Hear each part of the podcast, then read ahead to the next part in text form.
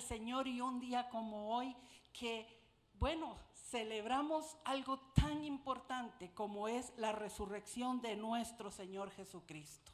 Amén. Porque celebramos que Él murió. ¿Sí?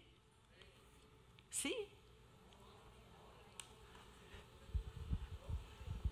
Celebramos que resucitó y que vive. Amén. Celebramos que resucitó.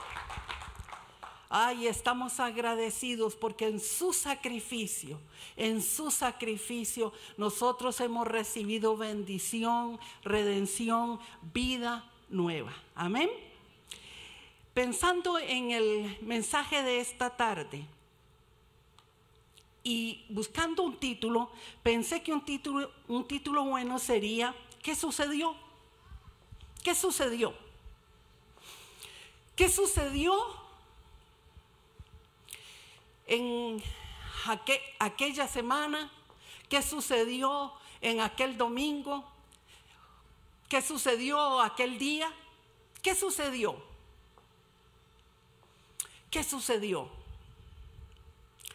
Y yo creo que para aclararnos qué pasó, qué sucedió, tendríamos que agarrar y leer toda la palabra de Dios porque la palabra de Dios desde un inicio señala algo, que Dios tenía un plan, un plan especial, un plan para cada uno de nosotros y no solamente que tenía, sino que tiene. Que Dios todavía está interesado en usted y en mí. Todavía Dios está interesado en qué pasa con esta humanidad? ¿Qué pasa? ¿Qué pasa con cada uno de nosotros? Y pensando en esto, en qué sucedió, me fui al, libro de Lucas, porque Lucas desde que inicia, desde que inicia su, su Evangelio dice, muchos han intentado hacer un relato de las cosas que se han cumplido entre nosotros y tal como nos las transmitieron los que desde el principio fueron testigos presenciales y servidores de la palabra. Por lo tanto, yo también, excelentísimo Teófilo, habiendo investigado todo esto con esmero desde su origen, he decidido escribírtelo ordenadamente para que llegues a tener plena seguridad de lo que te enseñar. Ahí está Lucas diciendo que investigó, que analizó todas las cosas que sucedieron, todas las cosas que nos fueron enseñadas. Porque hay gente todavía que se pregunta qué sucedió. Y en el y en el capítulo 24 de Lucas, que es donde voy a compartir en esta tarde, Lucas para aclarar qué sucedió, pone ahí un texto que me llamó la atención porque está cargado de ironía. Y bueno, la ironía, la ironía era un modo, o es un modo para que hablando de lo, de lo incongruente, de, de lo que no tiene razón, entendamos la verdad y lleguemos a la verdad de las cosas. Y fue, fue, porque fue un momento tan difícil el que vivieron los, los discípulos, ustedes tienen que imaginarse ellos estaban dejando todo, siguiendo aquel maestro. Algunos pensaron profeta, eh, decían sí es el Mesías. Eh, y hablaba, sanaba, tenía autoridad sobre los demonios, tenía autoridad sobre la muerte, tenía autoridad sobre la naturaleza. ¡Wow! Pero vienen, lo toman,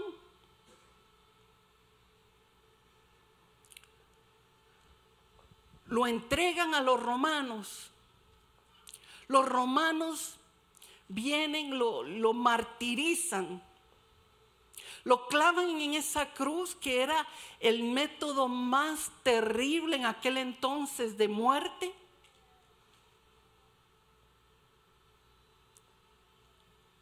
Y pasan tres días y ahora ¿qué hacemos? Ahora ¿qué va a pasar? ¿Qué sucedió? ¿Qué sucedió? Y es que esos, esos momentos difíciles, esos momentos así de muchas cosas, algunos los llaman momentos trascendentes en la vida, momentos donde se marca algo en la historia, en nuestra historia. Esos momentos nos desubican. Y parece que a los discípulos los desubicó los desubicó. ¿Qué, fue lo que sucedió? ¿Qué fue lo que pasó? Ahora, ¿qué hacemos? ¿Qué va a pasar con nosotros? ¿Qué va a pasar con todo lo que Jesús dijo? Se murió, lo mataron. ¿Qué va a pasar? Y entonces, con todas estas ideas, con todas estas ideas, un par de discípulos dicen, bueno, terminó ya casi la fiesta de la Pascua. Regresemos, regresemos a nuestra aldea que quedaba a casi 13 kilómetros y empiezan a caminar hacia Emaús. Y iban discutiendo, hablando, pensando qué fue lo que sucedió? ¿Qué fue lo que pasó? Porque realmente no entendían. Entonces, parece que Lucas agarra precisamente ese texto y lo pone ahí, porque nos quiere enseñar grandes verdades, no solamente a la iglesia en aquel entonces, a nosotros hoy día. ¿Qué fue lo que sucedió. Porque dice en el versículo 13 al 18, capítulo 24, en la nueva versión internacional, dice, Aquel mismo día, dos de ellos se dirigían a un pueblo llamado Emaús, a unos 11 kilómetros de Jerusalén. Iban conversando sobre todo lo que había acontecido. Sucedió que mientras hablaban y discutían, Jesús se acercó y comenzó a caminar con ellos, pero no le reconocieron, pues sus ojos estaban velados. ¿Qué vienen discutiendo por el camino? les preguntó se detuvieron cabizbajos y uno de ellos, llamado Cleofas, le dijo, ¿eres tú el único peregrino en Jerusalén que no se ha enterado lo que ha pasado recientemente? ¿Se imaginan? Uno que de pronto aparece y dice, ¿qué cosas han pasado? Pero ¿de qué están discutiendo? Y este Cleofas le dice, ¿y no sabe lo que ha sucedido? No, o sea, ahí está la parte de lo irónico. Jesús viene, camina con ellos y él se vuelve y le dice, Eres el único que no sabe lo que ha pasado, lo que ha sucedido. Y Jesús le pregunta, ¿qué cosas sucedieron? ¿Qué fue lo que pasó? ¿Qué fue realmente lo que pasó? Porque ellos iban discutiendo, hablando, y dice el versículo 19, ¿qué es lo que ha pasado? Les preguntó. Lo de Jesús de Nazaret era un profeta poderoso en obras y en palabras delante de Dios y delante de todo el pueblo. ¿Qué cosas pasaron? Lo de Jesús de Nazaret. Y uno se preguntaría, pero ¿cómo? Era Jesús caminando al lado de ellos y no le reconocían. Era Jesús el mismo, el de la historia, el, el personaje principal, el, el que había hablado con ellos y no le reconocieron. Buscando ese texto en la Biblia de Jerusalén me gustó que dice ahí en el versículo 16 que porque no le reconocieron porque sus ojos estaban velados. La Biblia de Jerusalén dice, sus ojos estaban como incapacitados para verlo. Sus ojos estaban como incapacitados para verlo. Wow. ¿Qué ha sucedido? Caminan, se van, se alejan. ¿Y qué sucede? Que Jesús se va detrás de ellos. Y empieza a caminar con ellos y a enseñarles, pero no le reconocen. Y es que a veces en los momentos difíciles de nuestra vida, en los momentos donde estamos cargados de dolor, a veces de enojo, de frustración,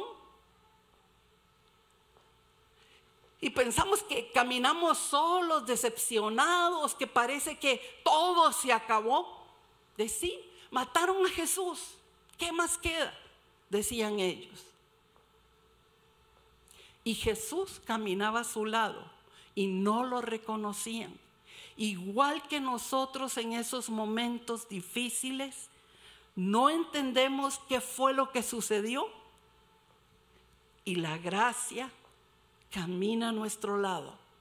Jesús camina a nuestro lado, porque Jesús pudo haber dicho, bueno, esos dos discípulos, en vez de quedarse en Jerusalén, en vez de quedarse ahí, esperar a ver qué había pasado, poner la cara, pero no. En el momento de la crucifixión todos salieron corriendo, todos se fueron, todos huyeron. Solo Juan, eh, mi mamá y una de las mujeres se quedan conmigo ahí en la cruz. Y los discípulos desaparecen. ¿Quién quiere discípulos como esos? Que en los momentos difíciles lo abandonan, lo dejan. Pero ellos se fueron decepcionados, abrumados, discutiendo, sin entender nada de lo que había pasado. Y Jesús se toma, ay, yo veo el amor tan grande de Dios, se toma el tiempo y empieza a caminar al lado de ellos. Aunque no le reconocían, ahí iba y les decía, pero qué cosas, qué cosas. Y vea lo que le responde el discípulo eh, eh, sobre Jesús de Nazaret, el que era profeta. ¿Y era Jesús un profeta? Ah, el profeta.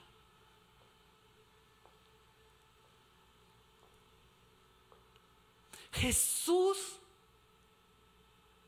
Jesús en un momento que uno diría, caramba, es el día de la resurrección, habrían tantas cosas importantes, porque más adelante en las cartas Paulinas dice que descendiendo a lo profundo llevó cautiva la cautividad y la llevó consigo. Y uno dice, sí, cuando llegó al Hades, cuando esto, cuando el otro, pero no, Aquí está simple y llanamente caminando con dos discípulos medios perdidos, medios descontrolados, medios confundidos, apesadumbrados, abandonando Jerusalén pensando, ya no hay nada más que hacer aquí.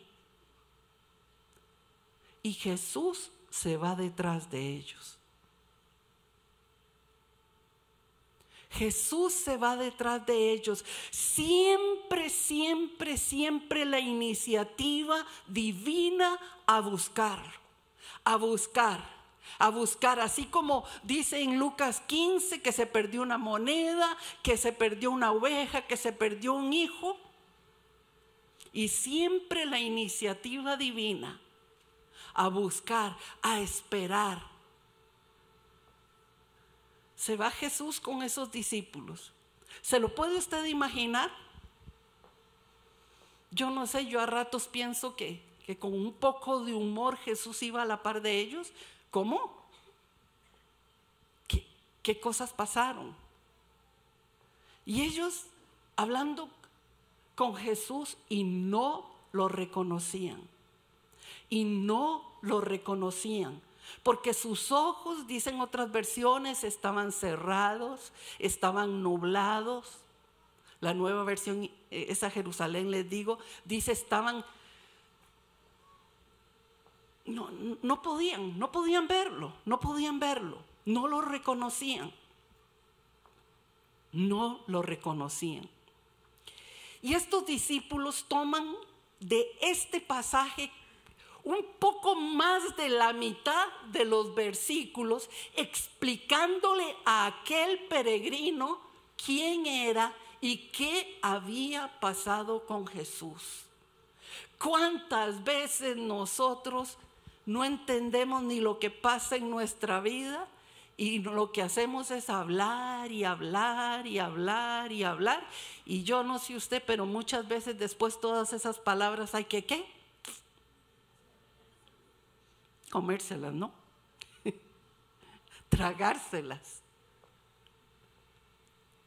No lo reconocían. No lo reconocían. ¿Quién es este? ¿Quién es este? Estaban tan agobiados, tan, tan agobiados. Y sí, presentan a Jesús, presentan a Jesús, dice el versículo 19, como un profeta poderoso en obras, palabras. Pero dice el versículo 20, los jefes, los jefes de los sacerdotes y nuestros gobernantes lo entregaron para ser condenado a muerte y lo crucificaron.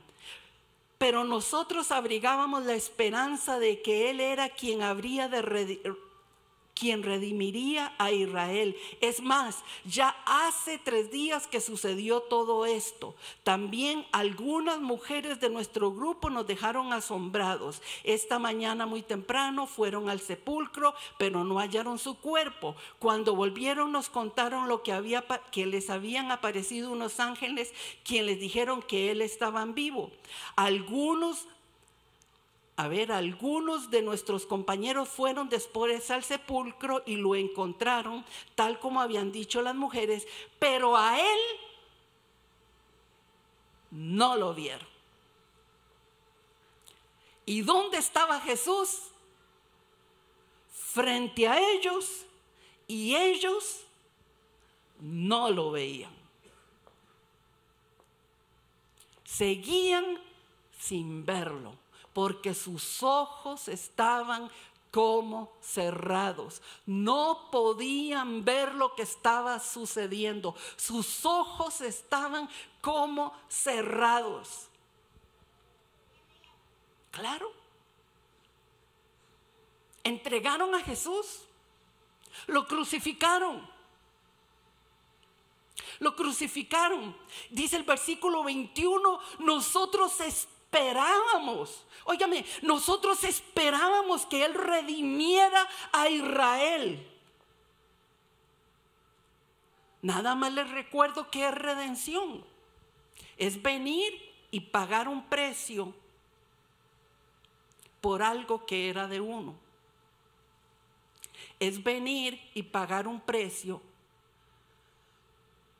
para que un esclavo quede en libertad. Ellos esperaban. ¿Cómo era posible que Jesús se dejara vencer? ¿Cómo era posible? ¿Cómo era posible que clavos como estos, que clavos como estos,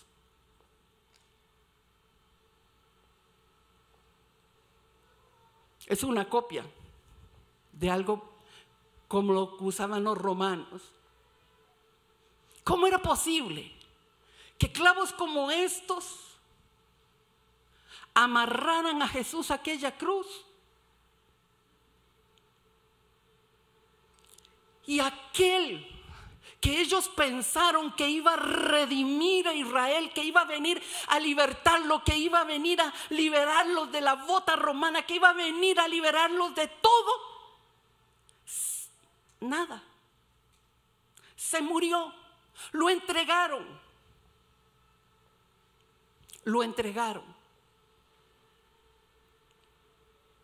Porque unos clavos lo amarraron a una cruz. Porque unos clavos lo amarraron a una cruz. Y todo se había perdido. Ya no hay esperanza. Volvámonos, vámonos, vámonos para Emaús ya. Caminemos rápido. Dicen las mujeres que, que, que, no lo encontraron, que vieron que había resucitado, pero nadie lo ha encontrado. No, no, no, no. Vámonos los clavos pudieron más. Los clavos pudieron más.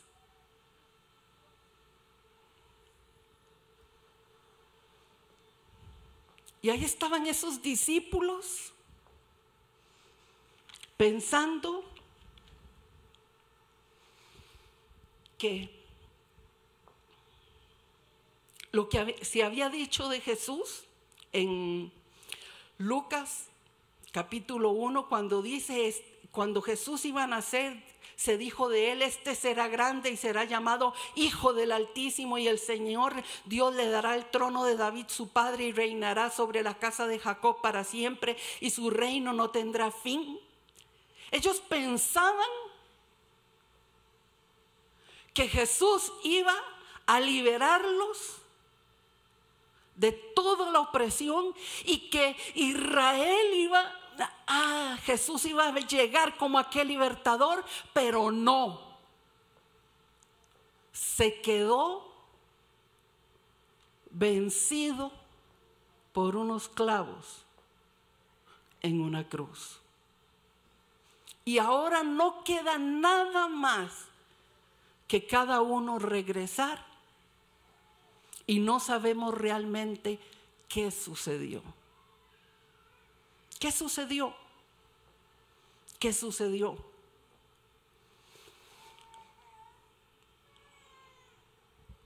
¿Qué sucedió? Las mujeres lo dijeron. Ellos dicen, las mujeres fueron temprano a la tumba y no lo encontraron porque había resucitado, pero nadie les creyó. ¿Por qué? Porque no lo vieron. Y es que a veces nosotros pensamos, bueno, no, no lo veo, no lo puedo creer. A veces pensamos qué terrible, qué, qué incrédulos aquellos hombres. Pero ¿qué hubiera hecho usted? ¿Les hubiera creído? ¿Qué hubiera pasado con usted? ¿Hubiera sido una de las mujeres que va o una de las mujeres que duda? ¿Uno de los hombres que va o uno de los hombres que duda?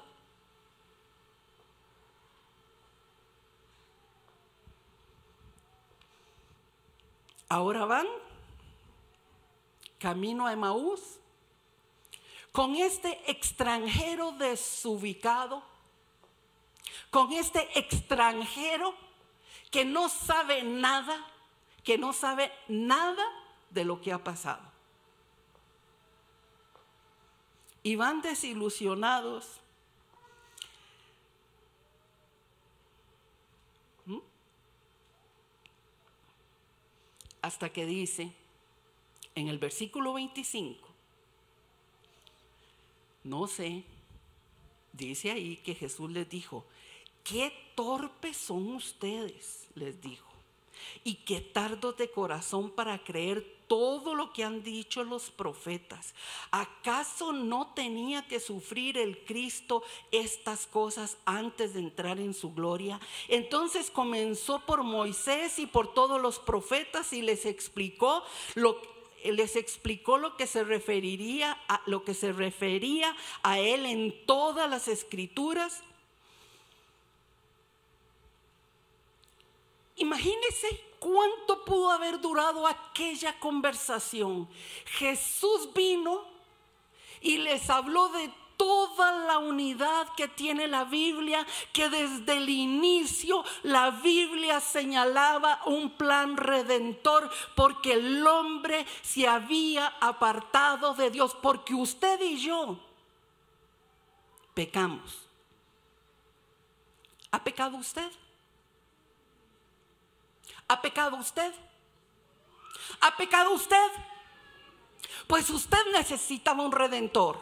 Usted necesitaba a alguien que pagara el precio por sus pecados. Porque como nos predicaba en la mañana el pastor Esteban, no era Adán, fuimos nosotros también los que hemos pecado, los que nos hemos apartado de Dios, los que hemos necesitado un Salvador.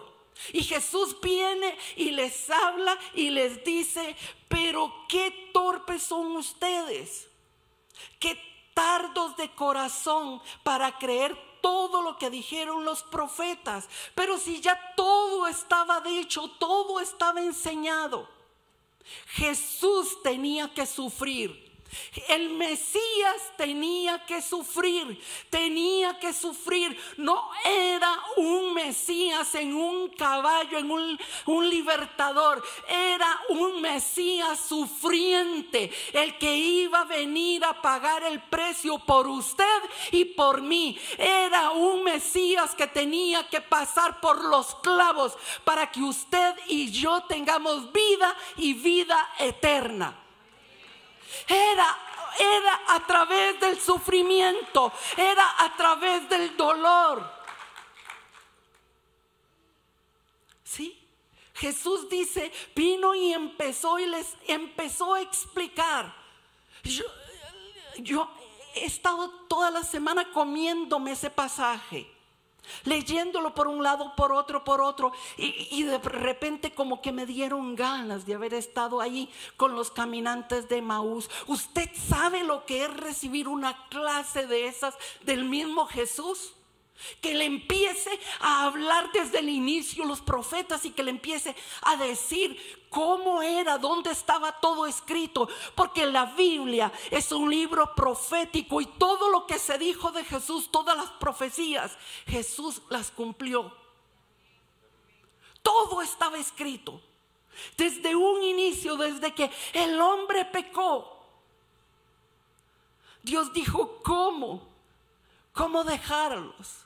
Porque de tal manera amó Dios al mundo que ha dado a su Hijo unigénito para que todo aquel que en Él crea no se pierda, mas tenga vida eterna. Dios quiere que nosotros tengamos vida, que tengamos vida, que tengamos vida, que tengamos vida, que tengamos vida, que tengamos vida. Y todo en la Biblia señala desde un inicio que Dios estaba comprometido con ese plan. ¿Sí? Les empezó a hablar. Les empezó a hablar. Yo me imagino, no sé, cada detalle que empezó a decirles, que empezó a llevarlos por todo, todo el, el, Antiguo Testamento. Y, por ejemplo, los llevó a Isaías 53. ¿Sí? ¿Cómo, ¿Cómo no llevarlos a Isaías 53? ¿Cómo no llevarlos? Y voy a leerles del versículo 5 al 9. Dice, Él fue traspasado por nuestras rebeliones y molido por nuestras iniquidades. Sobre Él recayó el castigo y el precio de nuestra paz. Usted tiene paz porque Jesús la pagó por usted. ¿Mm? Y gracias a sus heridas fuimos sanos. Todos andábamos perdidos como ovejas cada uno según su propio camino, pero el Señor hizo recaer sobre él la iniquidad de todos nosotros, maltratado y humillado, ni siquiera abrió su boca, como cordero fue al matadero, como oveja inmudeció ante su trasquilador, ni siquiera abrió su boca después de aprenderlo y juzgarlo, le dieron muerte, nadie se preocupó de su descendencia, fue arrancado de la tierra de los vivientes y golpeado por la transgresión de su pueblo y se le asignó un sepulcro con los malvados y murió entre los malhechores y seguro los, los discípulos decían, claro, sí, por eso pusieron uno a cada lado. Aunque nunca cometió violencia alguna, ni hubo engaño en su boca. Wow.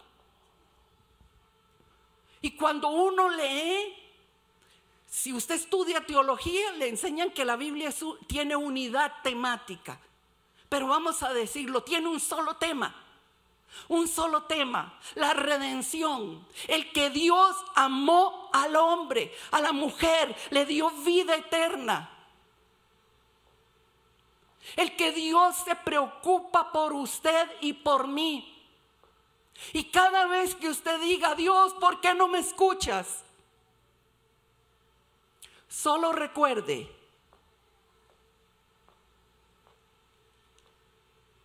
solo recuerde el sonido sobre aquellos clavos.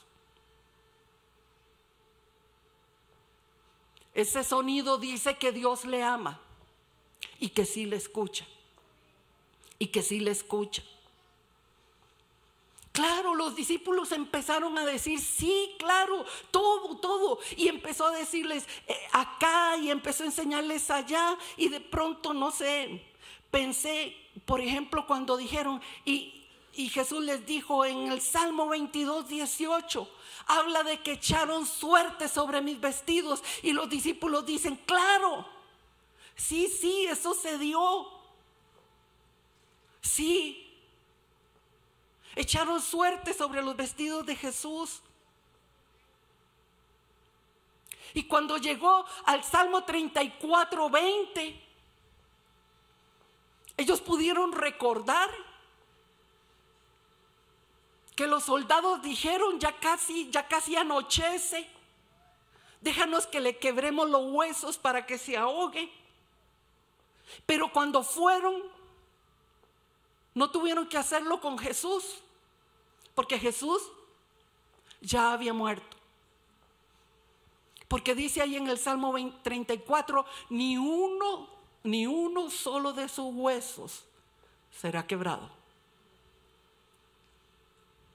Todo, todo se cumplió. ¿Dónde nació? Todo, todo. Sí, los soldados, ¿sabe por qué? ¿Sabe por qué no pudieron llegar y, quebrarle los huesos a Jesús para que muriera? Porque ellos no mataron a Jesús.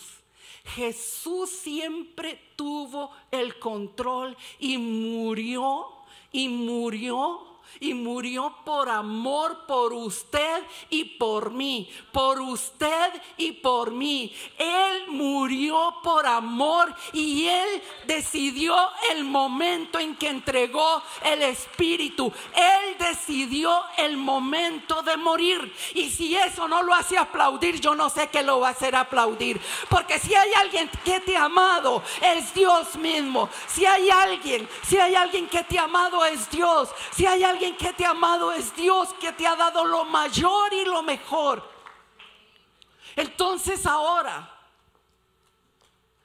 cuando dices Dios, pero ¿qué sucede con mi vida? Yo no sé qué sucede con tu vida, mi cariño. Lo que yo sí sé es que Dios te ama. Y si dio lo mejor que tenía, ¿cómo no nos dará con Él juntamente con Él todas las otras cosas? Dice el libro de Romanos. Jesús vino, les explicó, les dijo, les abrió las escrituras y les mostró todo, todo, todo estaba ya preparado para que te encontraras cara a cara con el amor de Dios. Si alguien dice, a mí nunca nadie me ha amado, pues te quiero decir, antes de que naciera, Dios te amó. Antes de que ni siquiera tus padres existieran, Dios te amó. Dios te ama. Dios te amará. Estos discípulos, estos discípulos tuvieron que entender realmente lo que había sucedido.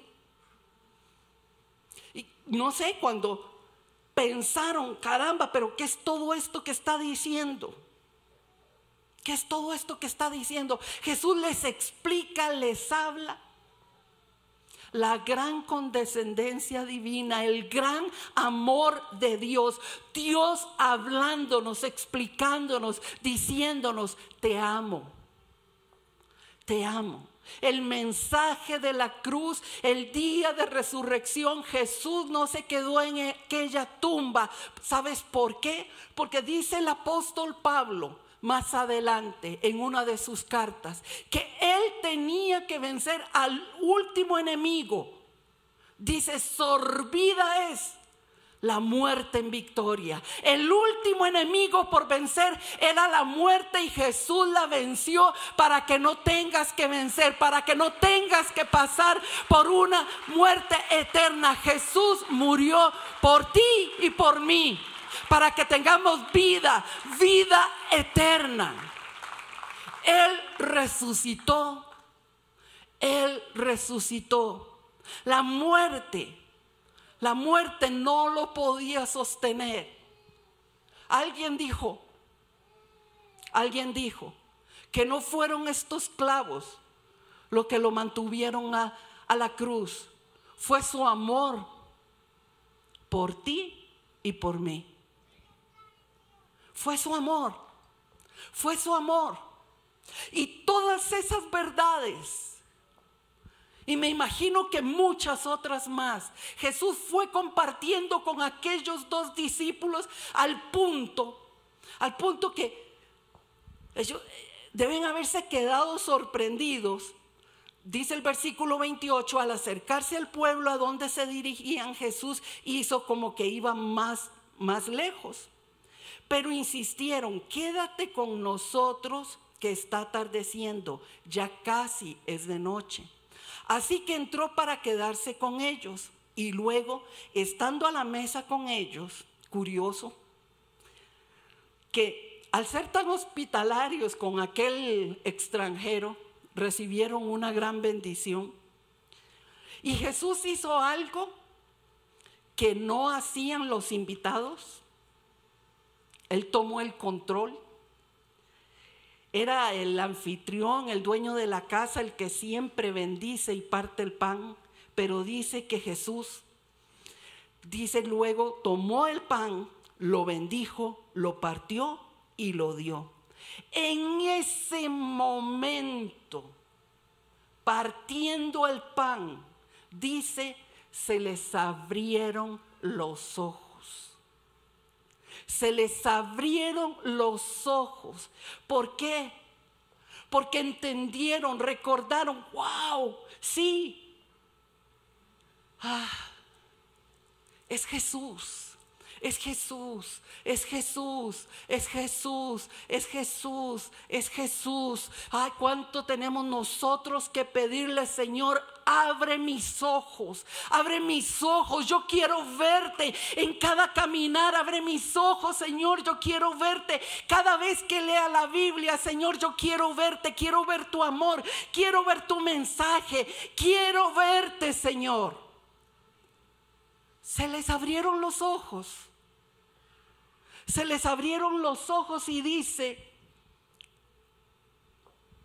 en ese momento Jesús desapareció y se decían unos, uno al otro, ¿no ardía nuestro corazón mientras conversaba con nosotros en el camino y nos explicaba las escrituras? No, no, no, algo adentro nos decía, este extranjero, eh, hay algo.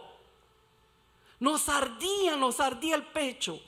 Dice al instante se pusieron en camino y regresaron a Jerusalén. Allí encontraron a los once, a los que estaban reunidos con ellos.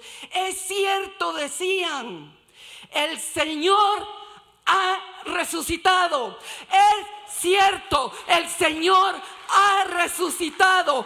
Es cierto, el Señor ha resucitado, ha resucitado, ha resucitado, ha resucitado, ha resucitado, ha resucitado venció la muerte, venció la enfermedad, venció el pecado, venció todo. Ha resucitado.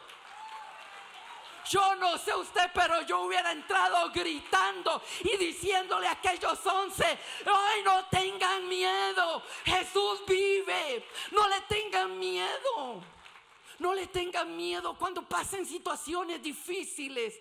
Él va a caminar con ustedes. Nosotros íbamos, íbamos, íbamos escapados para Emaús. Y Él fue a buscarnos. Porque Él ha resucitado. Él ha resucitado. Él ha resucitado. Ah. Dice, los dos por su parte contaron todo lo que había sucedido en el camino y cómo habían reconocido a Jesús cuando partió el pan. Todavía estaban ellos hablando acerca de esto cuando Jesús mismo se puso en medio de ellos y les dijo, paz a ustedes. Aterrorizados creyendo que veían un espíritu y les dijo, ¿por qué se asustan tanto? ¿Por qué les vienen dudas? Miren mis manos, miren mis pies. Soy yo mismo. Toquen y vean. Un espíritu no tiene carne ni hueso. Como ven, los tengo yo. ¿Por qué se asustan? ¿Por qué dudan? Vean mis manos y vean mis pies. ¿Sabe? Más adelante el libro de Apocalipsis. Dice que en el cielo extendió las manos Jesús y tenía marcas. Tenía las marcas de aquellos clavos. Todavía ahí resucitado tenía las marcas de aquellos clavos. Dice que nosotros tendremos un cuerpo glorificado, pero Jesús tendrá un cuerpo marcado por el amor. ¿Qué sucedió? El amor venció. ¿Qué sucedió? El amor venció. ¿Qué sucedió? El amor venció. Voy a pedirle al equipo de alabanza que pase. Yo no sé usted, pero hoy, que es un día para, para recordar que Jesús se sacrificó por usted y por mí, pero que resucitó. Yo creo que es un día para agradecer por ese amor para agradecer por ese amor que venció sobre todo. Y una de las formas que vamos a hacer para recordar ese sacrificio de Jesús es compartiendo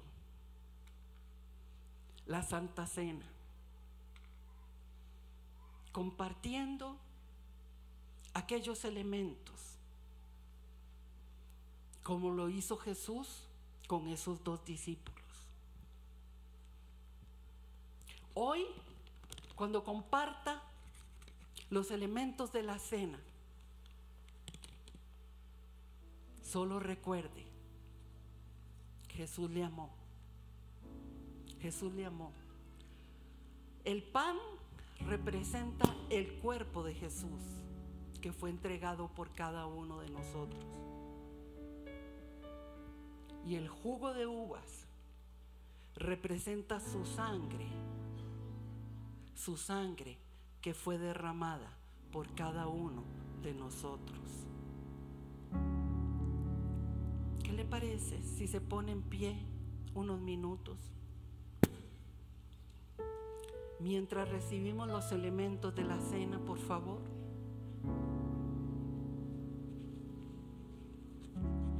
Y recordamos que el amor venció.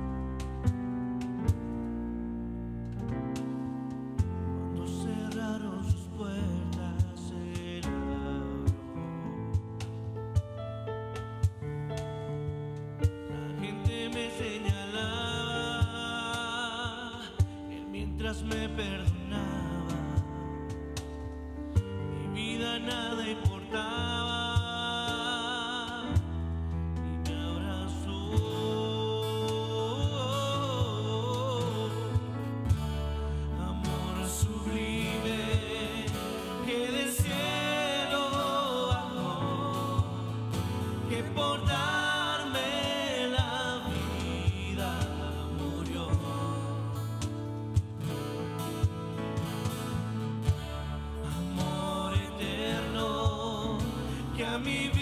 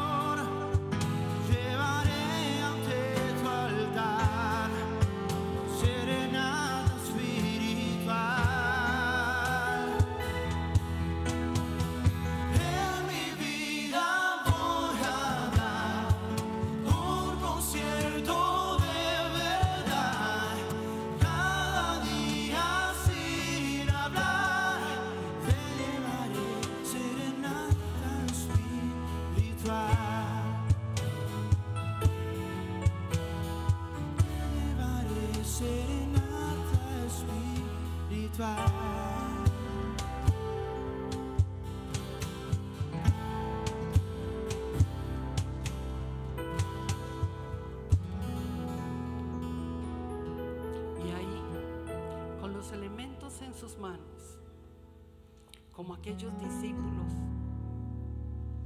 cuando dice que cuando Jesús tomó el pan, lo bendijo y lo partió, dice sus ojos, sus ojos fueron abiertos. Y más tarde el apóstol Pablo dijo, porque yo recibí del Señor lo que también os he enseñado, que el Señor Jesús la noche que fue entregado, tomó pan y habiendo dado gracias lo partió y dijo, tomad, esto es mi cuerpo que por ustedes es partido. Hagan esto en memoria de mí. Tome el pan y diga, Señor, hoy lo tomo en memoria de ti. Y te doy gracias, Señor, porque en esa cruz entregaste tu cuerpo para ser molido por mí. Porque tu cuerpo, Señor, fue puesto. Fue puesto por mí. Y hoy, Señor, hago memoria. Y hoy te doy gracias, Señor. Dice, asimismo también tomó la copa después de haber cenado, diciendo esta copa es el nuevo pacto, es el nuevo pacto en mi sangre. Haced esto todas las veces que la beban en memoria de mí. Así que todas las veces que coman el pan y beban esta copa, la muerte del Señor anuncian hasta que Él venga. Tomen ahí el jugo.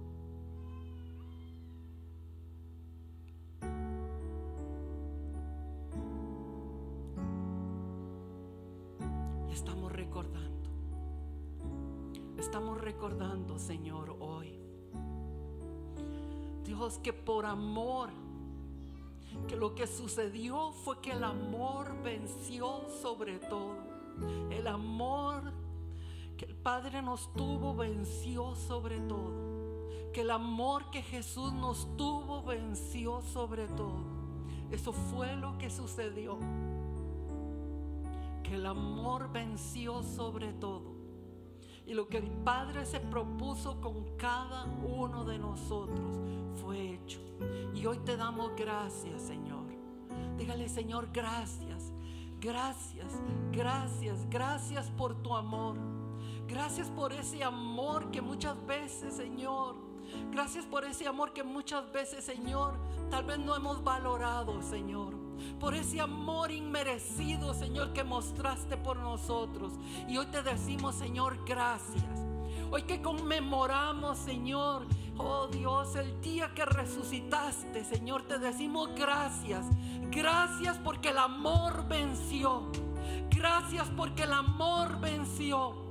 Gracias porque el amor venció y hoy te damos gracias. Hoy estamos aquí conmemorando, recordando, recordando tu amor y diciéndote una vez más, Señor, una vez más que nuestra vida, nuestro corazón, nuestro ser, todo a ti te pertenece, Señor. Todo, Señor, todo lo que somos, todo lo que tenemos, Señor, te pertenece, Señor. Gracias. Gracias Jesús, gracias Jesús. Gracias Jesús, gracias Jesús. Gracias Jesús. Gracias Jesús, gracias Jesús, gracias Jesús. Gracias Jesús porque aunque nosotros caminemos o hemos caminado en camino lejos de ti, Señor, siempre nos has buscado, Señor. Siempre tu amor nos ha alcanzado. Y hoy te damos gracias, Señor. Hoy te damos gracias por ese amor. Hoy te damos gracias por ese amor. Vamos, iglesia, que se escuche palabra de gratitud en tu boca. Oh, tantas veces oramos pidiendo, pero hoy es una tarde para agradecer, para honrar, para decirle gracias Jesús por tu amor. Gracias Jesús por tu amor. Gracias Jesús por tu amor. Gracias Jesús por todo lo que has puesto sobre nuestra vida. Gracias porque el castigo de nuestra paz fue sobre ti. Gracias Jesús. Gracias Jesús. Gracias Jesús. Gracias Jesús. Vamos, dígale gracias. Gracias. Gracias. Gracias, gracias, gracias por ese amor. Gracias por ese amor inmerecido. Gracias porque cuando no merecíamos ese amor, tu amor nos cubrió. Tu amor nos envolvió. Gracias Señor. Gracias Dios. Gracias. Gracias. Puede levantar sus manos por un momento. Decir, Señor, hoy levanto mis manos. Levanto mis manos en señal de gratitud. Levanto mis manos en señal de gratitud. Levanto mis manos en señal de gratitud.